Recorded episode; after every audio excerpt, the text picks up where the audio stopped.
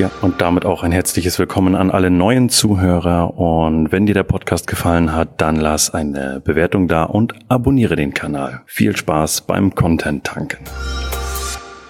Ja, und damit herzlich willkommen zum Einkaufskompass für die Industrie. Mein Name ist Thomas Lührmann und dieser Podcast ist für alle, die im Einkauf sind, respektive auch Geschäftsführer, die ja, Themen haben, wo es ums Thema Einkauf geht. Und heute habe ich einen spannenden Interviewgast.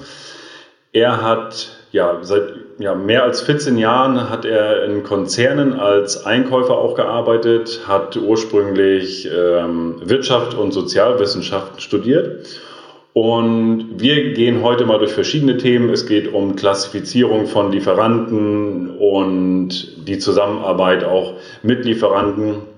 Und dazu begrüße ich heute den Gordon Alexander Waldig und sage herzlich willkommen und liebe Grüße in die Schweiz. Hallo Thomas, danke für die Einladung. Freue mich, dich zu sehen heute. Ja, wir kennen uns ja, also das ist ja ein Zufall eigentlich, weil aktuell machst du nämlich was ganz was anderes, aber da kommen wir später drauf zu. Das ist nämlich noch sehr spannend, also bleib da dran. Ähm, was der Gordon jetzt aktuell macht, ist für alle Zuhörer definitiv noch interessant, aber dazu kommen wir später. Wie haben wir uns kennengelernt? Letztendlich durch, ähm, ja, durch Mentoring wo ich ähm, damals mal gepostet hatte, den Titel des Podcastes. Und da hast du auch einen Kommentar zu abgegeben und gesagt, ja, ich als Einkäufer. Und da habe ich gesagt, Mensch, wenn du Einkäufer bist und du warst da in Konzernen, dann hast du bestimmt auch mal was zu sagen für den Podcast.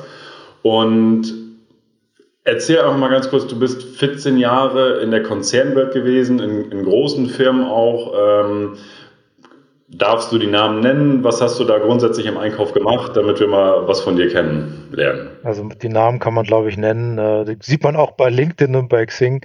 Also ich habe wirklich über 14 Jahre im Einkauf gearbeitet und eigentlich sehr große Firmen, internationalen Firmen gearbeitet. Das ist halt Siemens gewesen, das war BenQ Siemens zu der Zeit. Ich war bei BMW als Einkäufer tätig, dann bei der SAP in der Schweiz als stellvertretender Einkaufsleiter, ähm, dann als ähm, dann im Einkauf bei Roche Diagnostics hier in der Schweiz. Das war so meine letzte große Station. Seitdem habe ich noch Interim-Gigs gemacht, also als Einkäufer im Interim-Einstellungen gearbeitet, bei Swarovski unter anderem. Und das ist eine ziemliche Bandbreite an Erfahrung, die ich da sammeln konnte. Wobei ich bin schon so ein bisschen ein Exot im, im Einkaufsbereich, weil ich eigentlich immer nur im indirekten Material gearbeitet habe, also im Dienstleistungseinkauf. Und da auch ganz verschiedene Themen. Also ich habe nie Schrauben eingekauft oder, oder Rohstoffe für die Produktion. Das ist an mir vorbeigegangen. Da gab es immer meistens einen andere, anderen Kollegen, der das gemacht hat.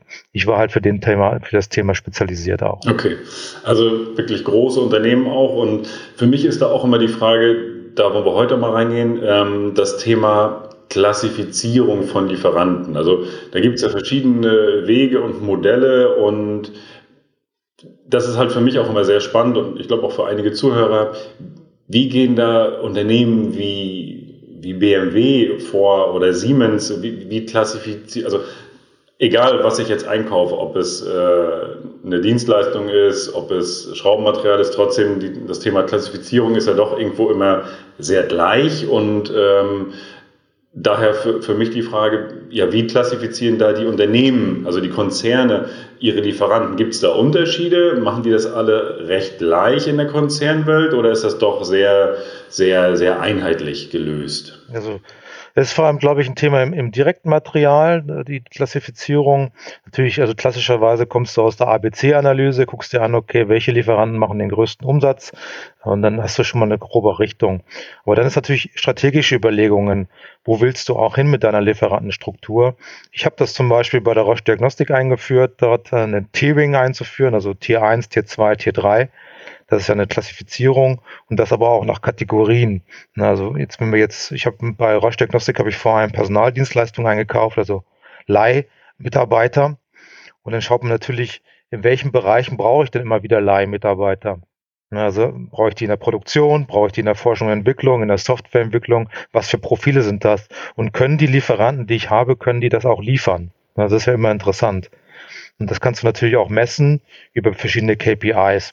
Das heißt, du überlegst dir, okay, was sind die großen Lieferanten?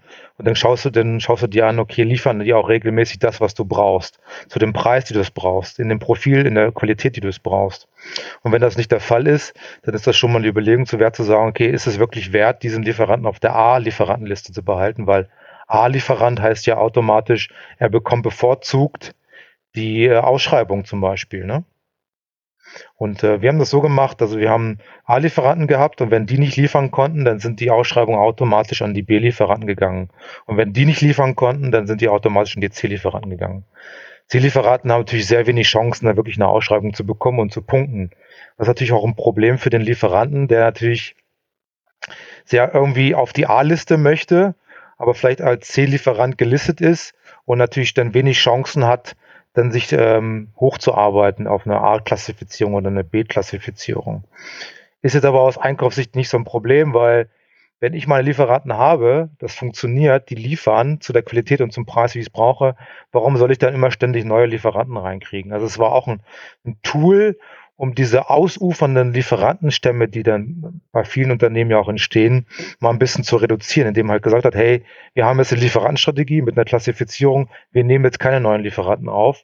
Okay, wenn du jetzt doch einen neuen Lieferanten aufnehmen möchtest, liebe Fachabteilung, dann platzieren wir den erstmal als C-Lieferant. So, dann ist er als C-Lieferant äh, platziert und dann ist natürlich schwierig, dass der sich hocharbeiten kann und so kannst du natürlich deine Struktur so bewahren und aufrechterhalten. Okay, das heißt, ja, das, das, das ist auch neu für mich jetzt, dass wirklich auch ähm, nur die A-Lieferanten erstmal die Ausschreibung bekommen haben und wenn die dann nicht liefern konnten oder nicht anbieten konnten, dann hast du gesagt, okay, dann gucken wir mal, was die B sagen und wenn die auch nicht, dann bist du auf C gerutscht. Genau. Also ein Problem, was halt viele Einkäufer haben, sind diese Lieferantenstämme. Das heißt, du, also kannst mal kurz erzählen, ich bin bei einem Unternehmen gestartet und dort gab es einen Wildwuchs, da gab es dann 60, 70 Lieferanten. Ja? Und wenn, als einzelne Person, wenn du 70 Lieferanten managen willst, ist das sehr, sehr schwierig. Ne? Also wenn du ein Team hast, okay. Aber wenn du alleine bist und du musst mit Liefer 70 Lieferanten kommunizieren, Ausschreibungen machen und da kommen Rückfragen, das ist unmöglich, die zu managen. Ja, Deswegen ist immer Ziel vom Lieferanten auch, einen Lieferantenstamm möglichst klein zu halten. Und zwar so klein, dass, du, dass er erst managebar ist, aber auch immer noch gute Leistung liefern kann. Und deswegen, da war dann meine erste Herausforderung, diesen Stamm von 60, 70 auf 20 runterzudampfen. Und das war halt eine Methode, über diesen, über diese A, B, C Klassifizierung das hinzubekommen. Okay. Und äh, rein von der, jetzt, jetzt hast du gesagt, 60 Lieferanten hast du da gehabt. Das ist natürlich enorm. Jetzt ist natürlich auch immer die Frage, in was kann, in welche Warengruppe kann wer liefern, aber gibt es eine Zahl, wo du sagst, das ist so als Einkäufer eine optimale Zahl, damit an Anzahl an Lieferanten, die ich gut betreuen kann? Sagst du, das sind, ich sag mal, hab nicht mehr als zehn Lieferanten, weil alles andere kriegst du gar nicht sauber betreut? Oder hast du da, was waren so deine Erfahrungswerte da vielleicht? Das ist natürlich schwierig zu beantworten, es kommt auf die Warengruppe an. Es gibt natürlich Warengruppen, wo du vielleicht nur fünf Lieferanten hast, weltweit, ne, zum Beispiel. Also, oder wenn wir jetzt über zum Beispiel, ich habe auch ähm, Unternehmensberatung eingekauft, Wirtschaftsprüfung eingekauft, Rechtsdienstleistung eingekauft. Und wenn du da mit den Top-Playern, ne, man spricht ja mal von den Big Four, zusammensprechen will, äh, arbeiten willst, dann hast du halt nicht viele Möglichkeiten. Jetzt beim Thema Personalverleih, wo du eine riesen Anzahl an Lieferanten hast, die Personal liefern können, da würde ich sagen 20 bis 30 maximal. Das ist managebar als, als Manager, äh, als Einkaufsmanager, ja. Wie ist es dann dazu gekommen, dass du jetzt, du hast jetzt, du hast deine, deine, deine A-Lieferanten, du hast auch deine B-Lieferanten und wenn jetzt jemand Neues sich vorgestellt hat jetzt und gesagt hat, Mensch, und wir sind jetzt aber der Neue, wollen der Neue sein, ähm, welchen Impuls hast du denn als Einkäufer überhaupt zu sagen, ich nehme einen rein? Weil grundsätzlich bist du ja bis dato erstmal zufrieden, nimmst aber trotzdem noch einen rein und sagst, wir gucken mal, das Gute ist das Feind des Besseren, äh, vielleicht kann da noch was gehen. Äh, was sind da so deine Anreize gewesen, überhaupt einen mit reinzunehmen noch? Ja, es gibt eigentlich zwei Anreize. Das eine ist, viele Impulse kommen halt von Fachabteilungen. Ne? Also du bist ja als Einkäufer oder vor allem am Indirektmaterial bist du eigentlich auch interner Dienstleister für die Fachabteilungen. Jetzt sagen wir mal zum Beispiel, die Softwareentwicklung braucht einen äh, speziellen Lieferanten, weil sie eine spezielle Softwareentwicklung haben möchten. Dann hast du natürlich, da muss, kommt dann Impuls und du musst natürlich sagen, okay, macht das Sinn oder macht das keinen Sinn? Haben wir da schon Lieferanten, ja oder nein? Und das ist dann der zweite Grund, warum man neue Lieferanten aufnimmt, ist natürlich einen Bedarf zu decken, den ich momentan noch nicht optimal decken kann. Das sind die zwei Gründe. Und häufig ist es halt also um dieses, dieses Thema Fachabteilung reinzugehen, ist es halt eine Diskussion und häufig auch ein Konflikt zwischen Fachabteilung und Einkaufsorganisation, dass da halt ständig neue Lieferanten reinkommen über die Fachabteilung. Also da ruft ein Vertriebler bei irgendeinem Fachabteilung, Abteilungsleiter an, sagt, hey, ich habe da ein ganz tolles Produkt für dich, ganz tolle tolle Dienstleistung für dich. Oh, das klingt ja spannend. Dann schalten wir mal den Einkauf ein. Und schon hat der Einkauf wieder Arbeit am Hals und muss diesen neuen Lieferanten qualifizieren. Das ist natürlich nicht so schön für einen Einkauf. Vor allem, wenn er weiß, hey, ich habe ja, ich hab ja eine Lieferantenstruktur, die auch mit der Einkauf, mit der Fachabteilung abgestimmt ist. Und jetzt kommen ständig neue Lieferanten rein. Das willst du natürlich nicht als Einkäufer. Das ist halt auch das, was wir halt oft sehen, halt auch bei, bei unseren Kunden, die ja halt auch Einkäufer sind. Ähm, es kommen aus der Konstruktion Ideen, was sie konstruieren. Da sagen sie dann, das ist zum Beispiel die Normteil und das muss aber exakt von dem Hersteller kommen. Obwohl es das gleiche Bauteil auch von einem anderen Lieferanten geben würde, den sie bereits im Portfolio haben. Und da haben wir halt immer Diskrepanzen. Das ist halt immer für alle Seiten Aufwand. Das heißt, der Einkauf muss wieder einen Lieferanten raussuchen, und es im Kern da bestellen oder er macht sich halt den Aufwand und fragt halt in seinem bestehenden Netzwerk, ey, könnt ihr das beschaffen? Also das sehen wir halt auch viel. Die Einkäufer gehen dann, sagen dann halt nicht, äh, nee, ich hole das jetzt nicht über XYZ, sondern ich frage jetzt meinen Bestand und sage, besorgt ihr mir das, ich baue keinen neuen Lieferanten auf. Also Genau. Ist das auch eine gängige Praxis auch gewesen, so bei dir, dass du so gesagt hast, das, nee, ist, das, ist, das ist eine gängige Praxis, ja. Also es ist halt, das ist halt, man darf sich das, also viele Fachabteilungen machen sich das nicht richtig klar, dass es für einen Einkauf und auch für das Unternehmen großer Aufwand bedeutet, viele, viele Lieferanten managen zu müssen. Das heißt ja nicht nur, dass der Einkäufer das managen muss, du musst, musst ja die Stammdaten pflegen, du hast sie im System, also das sind ja alles Aufwände. Und plus, einen wichtigen Grund haben wir ja vergessen, das ist ja die Bündelung auch von Bedarfen. Du als Einkäufer hast ja Interesse, möglichst großes Volumen immer zu verhandeln, um möglichst besten Preis zu bekommen. Mhm. Mhm. Ja, und am Anfang ähm, habe ich halt auch mal gedacht, ich sage, warum bestellen die jetzt das DIN- und Normteil bei uns? Äh, weil wir sind ja im Kern kein DIN- und Normteil-Lieferant. Äh, warum bestellen die das nicht selber? Ist doch viel günstiger, weil ich muss ja jetzt was rauflegen. So, aber so im Nachhinein, na klar, der Einkäufer hat, der ist das Thema los, er sagt, beschafft das Teil, das kostet jetzt, ja, dann kostet das halt äh, 10% mehr oder wie auch immer. Aber ich habe damit dann nichts mehr zu tun. Ich muss keinen neuen Lieferanten anlegen, ich muss den nicht pflegen, bla bla bla. Also das ist dann alles erledigt. Ja, es lohnt sich dann. Ne? Ja. ja. Und da ist das Thema los. Und ähm, das zeichnet für mich halt auch einen guten Lieferanten aus, der dann halt sagt, komm, ich übernehme das. Und es gibt ja auch viele, die dann sagen, nee, also das kann ich nicht beschaffen, das ist nicht in unserer Kette drin, wo ich dann sage, komm, du bist mein Lieferant. Äh, ich erwarte von dir, dass du auch mal über den Tellerrand gehst und äh, mir hilfst und da was besorgst. Ne? Genau, also man muss möglich machen, auch als Lieferant dann in dem Stelle. Das ist, äh, das ist ja so. Ähm, ja. Jetzt hast du schon viele gesagt, du hast indirekt auch äh, im Einkauf gearbeitet, hast dich auch äh, im Kern viel mit dem Thema Leiharbeit auseinandergesetzt, auch also Personaldienstleister. Ähm, wonach suchst du da äh, die, die Unternehmen aus? Also ich, ich wir wissen selber halt, auch weil wir auch mit äh, Personaldienstleistern zusammenarbeiten, dass es da viele rechtliche Aspekte gibt, wo man stark drauf aufpassen muss. Ähm, aber wo, wonach hast du da deine Personaldienstleister ausgesucht? Wo hast du gesagt, das ist einer für mich, den kann ich gebrauchen? Was sind da deine Kriterien gewesen? Ja, also du hast schon das erste Thema schon angesprochen, Compliance, dass die überhaupt erstmal die rechtlichen Vorschriften erfüllen. Also ich bin ja hier in der Schweiz gewesen jetzt lange Zeit und da gibt es sehr strikte Vorgaben für den Schweizer Staat, die einfach erfüllt sein müssen. Und unter anderem ein Beispiel ist, dass die eine Personalverleihlizenz haben müssen. Und das klingt jetzt so profan, aber es ist tatsächlich so, dass ich das bei damals bei 60, 70 Lieferanten doch festgestellt habe, dass manche diese Lizenz gar nicht hatten.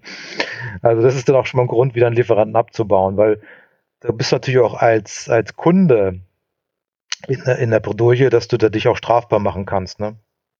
Hm. Und in, in Deutschland gibt es ja dann auch die Maximalausleihfristen, die du einhalten musst, das weißt du. Also das ist so eine Grundvoraussetzung. Dann ist natürlich der Bedarf, welchen Bedarf habe ich und kann das Unternehmen diesen Bedarf decken. Das kann man natürlich verschiedene Strategien fahren. Man kann sagen, ich nehme die, die Big, Big Player, die alles können, ne, die Hayes und die Kellys, ähm, oder ich gehe auf Nischenplayer, die natürlich ganz spezielle äh, Bedarfe decken können. Das muss man sich halt überlegen, gut als Einkäufer. Dann ist natürlich der Preis. Dann muss man schauen, okay, was kostet denn so ein Pro spezielles Profil, was ich immer wieder brauche? Was sind da die Löhne, die gezahlt werden? Es kann, kann natürlich auch sein, dass die einfach vorgegeben sind durch Tarifverträge, das ist klar. Aber dann ist ja interessant, was ist der Aufschlag, den der Lieferant draufhaut, den, der sogenannte Markup. Da gibt es äh, Lieferanten, die schlagen 30 Prozent auf und es gibt Lieferanten, die schlagen 65 Prozent auf. Äh, und das ist halt häufig, dass man das gar nicht so mitbekommt als Kunde. Ne? Das, äh, das, ist ja alles dann in so einer schönen Kalkulation drin und man bekommt einen Preis genannt und man weiß gar nicht, was in dem Preis drin ist. Hier das Thema Open Book Policy, dass man darauf achtet, dass man sich das, die Kalkulation genau aufschlüsseln lässt. Viele Lieferanten wollen das nicht. Und da muss man sich als Einkäufer halt die Frage stellen, ist das dann der richtige Lieferant für mich? Wenn man halt sagt, hey, Transparenz ist eine wichtige Grundregel für uns, ich möchte das sehen und wenn du das nicht liefern kannst, Lieferant, dann fliegst du raus. Da hast du den Vorteil halt, an dem Markt hast du den Vorteil, dass du halt viele, viele Player hast, viele, viele Lieferanten hast und aussuchen kannst und sagst, okay, ey, wenn du das nicht erreichst, was ich brauche, dann bist du raus. Das, ist so, das sind so die Themen, auf die man achten sollte, sicherlich. Hast du da eine Vorgabe mal bekommen ähm, von, von der nächsthöheren Ebene, dass, dass, du, dass sie gesagt haben, bis da und dahin nicht weiter? Weil ein, ein Trugschluss ist ja, oh, die Leiharbeitnehmer, das, die kosten ja so viel Geld die Stunde. Wenn man sich das aber runterrechnet und äh, mal aufrechnet, dann ist es am Ende so, dass sie exakt das gleiche kosten wie mein Stammmitarbeiter, wenn ich dann einen guten Preis habe, respektive etwas mehr, aber damit habe ich halt eine hohe Flexibilität. Hast du da Vorgaben bekommen oder war das einfach ähm, beschaff mal? Das war eigentlich mehr beschaff mal. Also so, das ist so ein spezielles Thema gewesen dass sich viele gar nicht ausgekannt haben. Also von dem Management haben sich viele gar nicht damit ausgekannt. Das heißt, ich bin häufig mit Themen gekommen, habe gesagt, hey, ich habe gerade festgestellt, wir müssen die und die Vorgaben gesetzlich erfüllen. Unsere Lieferanten erfüllen das nicht. Oder ähm, ich habe festgestellt, die und die Preise, die sind ja total abnormal. Also die stehen weit über dem Standardpreis. Da müssen wir was tun. Also der Einkäufer war da in der Pflicht, auch die Themen immer wieder zu pushen. Der Fachabteilung war das egal. Ne, also wenn du jetzt sagst, hier in der, in der, in der Herstellung oder in der Entwicklung, die haben ihre Budgets gehabt und die haben gesagt, hallo, ich habe mein Budget hier, mir ist das egal, wie viel der kostet, ich muss diese Stelle jetzt besetzen. Und wenn ich diese Stelle nicht besetze, dann habe ich ein Riesenproblem, weil dann kann ich meine Deadlines nicht einhalten, meine Projekte nicht abliefern oder was auch immer. Ne? Das ist halt die Riesenargumentation gewesen. Und da halt immer dagegen zu halten, zu sagen, hallo, es mag ja sein, dass du diesen Mitarbeiter jetzt brauchst und einen riesen Bedarf hast, aber wir müssen, es müssen auch bestimmte Grundregeln einfach erfüllt sein. Klar, also erstmal Compliance muss erfüllt sein und dann müssen wir uns auch die Preisstruktur angucken. Ich meine, das ist ja auch, ein, ist auch so ein Thema, du bist ja eigentlich auch interessiert, vielleicht eine Leiharbeitskraft mal zu übernehmen, oder? Exakt. Ja, das ist so, und wenn der jetzt aber 30 Prozent mehr verdient als der interne, ist es sehr schwierig, den dann reinzuholen. Ne? Das ist ja klar, der hat ja gar keine Lust reinzukommen. Er sagt, ja, ich verdiene ja so viel Geld. Das ist vor allem bei den bei den hochspezialisierten, hochbezahlten Softwareentwicklern und äh, Forschern und Laborpersonal, wenn du solche Leute hast, die sind halt gewohnt, halt hohe Löhne zu bekommen und dann ist es schwierig, die zu internalisieren. Also da auch auf eine, einen gesunden Mix zu achten, ist auch so eine Aufgabe von einem Einkäufer dann. Und wie denkt die Konzernwelt darüber? Gerade das Thema Leiharbeitnehmer ist das schon, dass, dass man sagt, okay, wir wollen immer einen Bestand haben von 10% Leiharbeitnehmer, damit wir flexibel sind? Oder ist das einfach eine Sache, oh, da ist gerade ein Loch, da stopfen wir mal was und ähm, dann war es das. Was ist so da die. Also die Großkonzerne, die nutzen das natürlich als Changiermasse, ne? Und gerade halt, um Spitzen abzudecken, dann sie schnell Leute abbauen, ohne einen großen Skandal zu haben. Ja, das ist ja häufig, dass die großen Konzerne sehr auf ihre Reputation beachtet, achten und natürlich, wenn dann drin steht, hey, wir müssen 2000 Mitarbeiter rausschmeißen, interne Mitarbeiter, das ist was anderes, als wenn es jetzt heißt, wir müssen 2000 Leiharbeitskräfte abbauen. Das passiert meistens unter der Decke, das bekommt keiner mit und dann entsteht auch kein großer Skandal. Ja. Gibt es da eine Prozentzahl? Wie viel Prozent? Was gesund ist? Mhm. Also man sagt, äh, in der Literatur sagt man 18 Prozent Leiharbeiter ist eigentlich ein gesunder Mix. Okay. Also ich habe für Unternehmen gearbeitet, ich nenne jetzt keine Namen, die hatten über 30 Prozent Leiharbeiter, das ist dann nicht mehr gesund. Mhm. Wo jetzt sagst du nicht gesund, ähm, gesund in Bezug auf das Arbeitsklima oder diesen ganzen Wechsel oder wo sagst du, was sind da so die, die ungesunden Faktoren da, da dabei? Kosten. Kosten. Ne? Das ist natürlich, du zahlst, zahlst sehr viel für Leiharbeiter. Klar, wenn du einen guten Deal machst, dass die halt etwa gleich sind wie deine internen, aber oft ist es halt nicht so. Oft zahlst du halt, hast du diesen Premiumpreis durch die Flexibilität, die du bekommst. Plus natürlich, du hast ein kulturelles Thema. weil du hast äh, externe und interne, die, und dann ist es häufig, die externen werden nicht gleich behandelt, die sind dann unzufrieden. Dann hast du das Problem, dass externe recht schnell abgehen können. Ne, bei, einem, bei einem internen hast du eine lange Kündigungsfrist.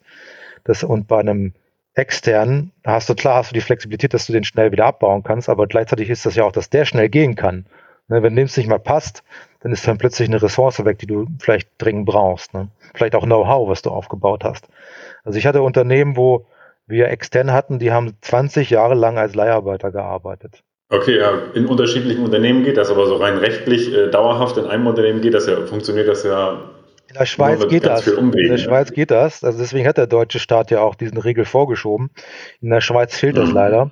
Und dann hast du halt wirklich solche, solche Wildwüchse, wo dann Leute 20 Jahre in einem Leiharbeitverhältnis arbeiten, ein riesen Know-how aufbauen. Du ne, kannst dir vorstellen, der arbeitet in der Softwareentwicklung, der hat irgendwann mal eine Software eingeführt, die hat er jahrelang entwickelt und gepflegt und dann ist der eigentlich unkündbar aber verdient halt ein Riesengeld.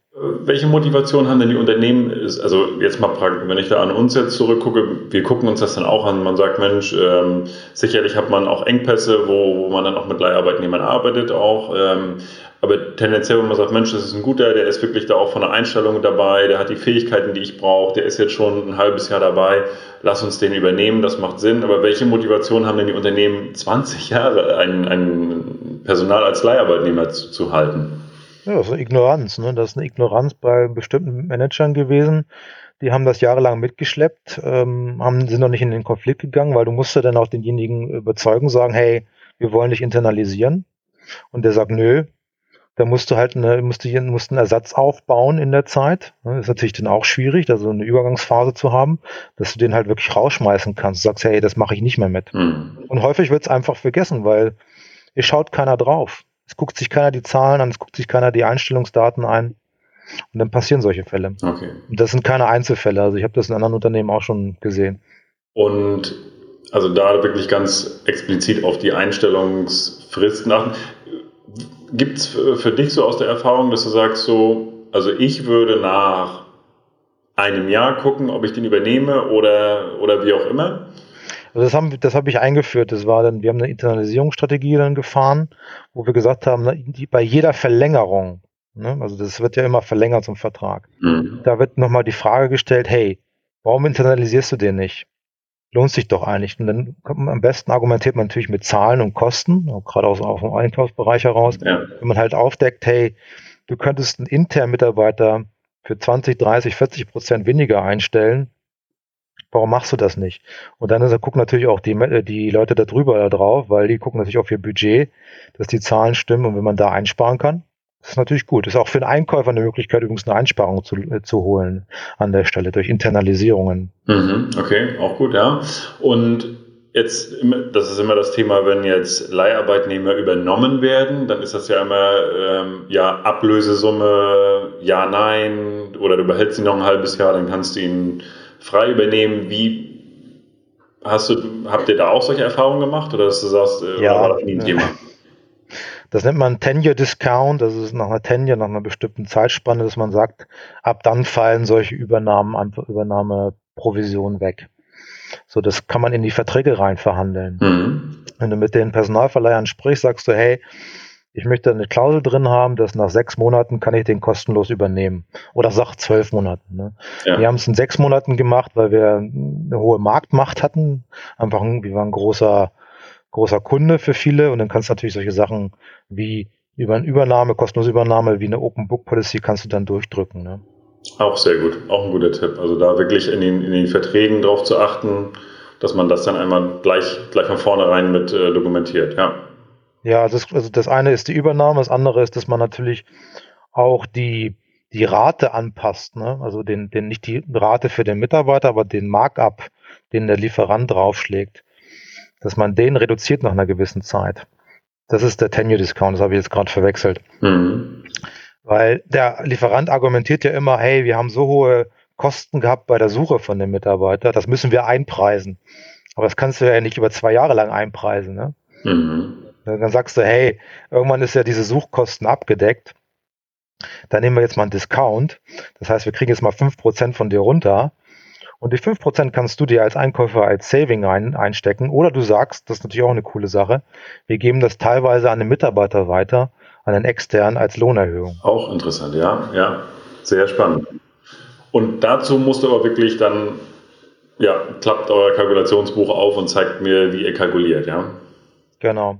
Aber trotzdem, also das ist auch, man darf sich da nichts vormachen als Einkäufer. Auch mit einer Open Book Policy gibt es Methoden und Wege, dass Lieferanten Margen verstecken. Also da sollte man sich nicht äh, das, äh, die falsche Meinung sein, man könnte die hundertprozentige Transparenz bekommen. Aber man ist schon mal einen Schritt weiter. Ne? Mhm. Wie, wie setzt sich äh, die, diese, also die Erfahrungswerte, die ich habe, ist immer, okay, der Mitarbeiter als Beispiel verdient 15 Euro bei, bei, bei, der, bei, dem, bei dem Personaldienstleister und uns wird berechnet, das ist immer so die grobe Formel, das 1,9-fache, das Zweifache, so ganz grob. Wenn ich, wenn ich weiß, ich muss 30 Euro zahlen die Stunde, dann weiß ich, dass der Mitarbeiter sehr wahrscheinlich irgendwas bei 15 Euro verdient. Aber dieses 1,9 oder dieses, dieses Zweifache, wie, wie setzt sich das zusammen? Das ist natürlich aus den Sozialversicherungskosten, die der, also du gibst ja die Sozialversicherungspflicht eigentlich ab, das an den, an den Lieferanten, an den Personalverleiher. Ja. Das ist natürlich eine bestimmte Anteil und dann natürlich aus der Marge. Und dann gibt es natürlich auch noch verschiedene Branchenzuschläge, die dann auch noch irgendwie abgerechnet werden. Aber so kompliziert ist das eigentlich nicht. Und dann sollte sich da die Open Book, also 1,9 fände ich jetzt zum Beispiel ziemlich viel. Ja. Mhm. Also man sagt so, also in der Schweiz, ich weiß, kann es jetzt nicht für die Deutschland, für Deutschland sagen, aber mit 20 Prozent Aufschlag hast du eigentlich schon mal grob die Sozialversicherungskosten gedeckt. Also genau, der, Rest, auch, ja. der Rest ist dann die Marge, ja? also könnte man grob sagen. Aber es, und es gibt Lieferanten, die nutzen das halt aus. Also wir haben Lieferanten gehabt, die jahrelang ähm, 60 Prozent Aufschlag verdient haben. Ne? Und erst durch eine Open Book Policy ist das rausgekommen.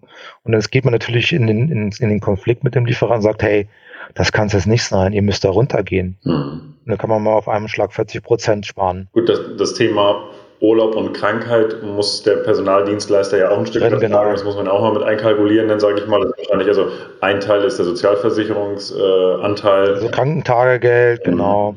Das ist auch eine Diskussion, ab wann zählt die, ne? ab wann übernimmt der, der Lieferant die Kosten, schon ab dem ersten Tag Krankheit oder erst ab dem dritten Tag. Also auch da muss man in die Feinheiten gucken dann. Sehr spannend. Also da habe ich selbst für uns noch einiges mitgenommen, äh, zumindest auch äh, zu den Aufschlägen und auch zu den Rahmenverträgen. Also guckt da wirklich auf die Rahmenverträge, die ihr schließt, dass ihr ja, die Übernahme dann entsprechend kostenfrei habt der Mitarbeiter, wenn ihr gut seid, sechs Monate, sonst äh, alternativ zwölf Monate.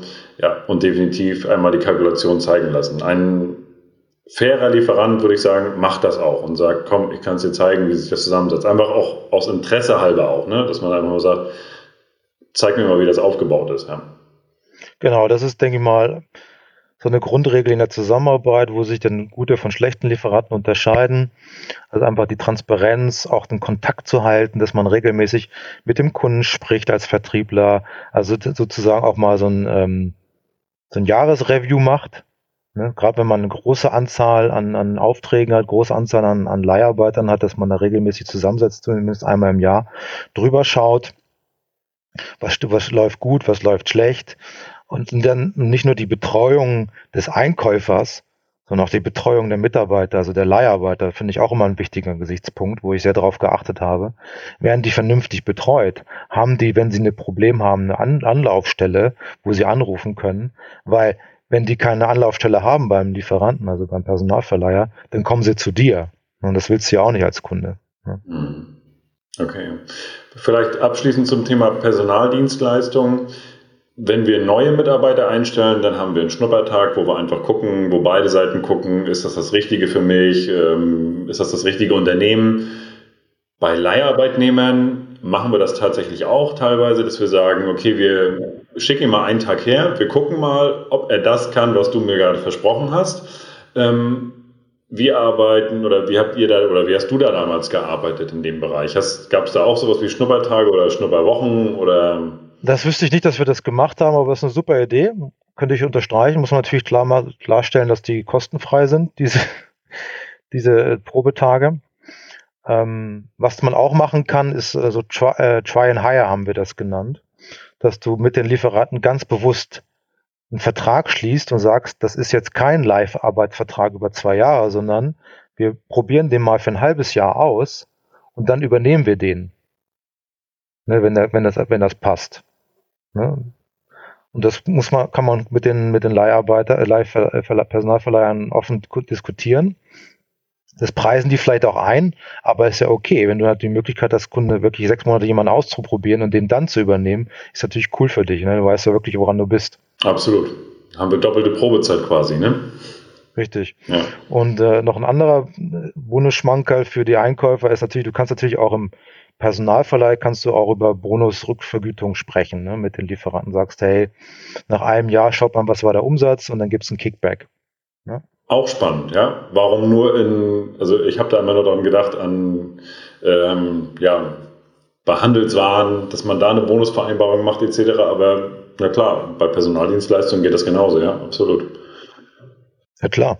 Klar, wenn du ein großes Volumen hast, wenn du, so, was weiß ich, hunderte von externen hast, kann sich das lohnen für dich. Personaldienstleistungen haben wir sehr viel zu gesagt. Ich glaube, da war für einige ähm, sehr wahrscheinlich ein paar große Augenöffner dabei und auch ich habe da noch viel rausgenommen. Ja, und das war Teil 1 mit Gordon Alexander Walidek, dem Experten für das Thema Einkauf. Und wenn es dir gefallen hat, dann lass eine Bewertung da, abonniere den Kanal und sei gespannt auf Teil 2, denn der kommt in den nächsten Tagen. Also schau hin und wieder auf den Podcast, denn in den nächsten Tagen kommt Teil 2 mit spannenden Inhalten.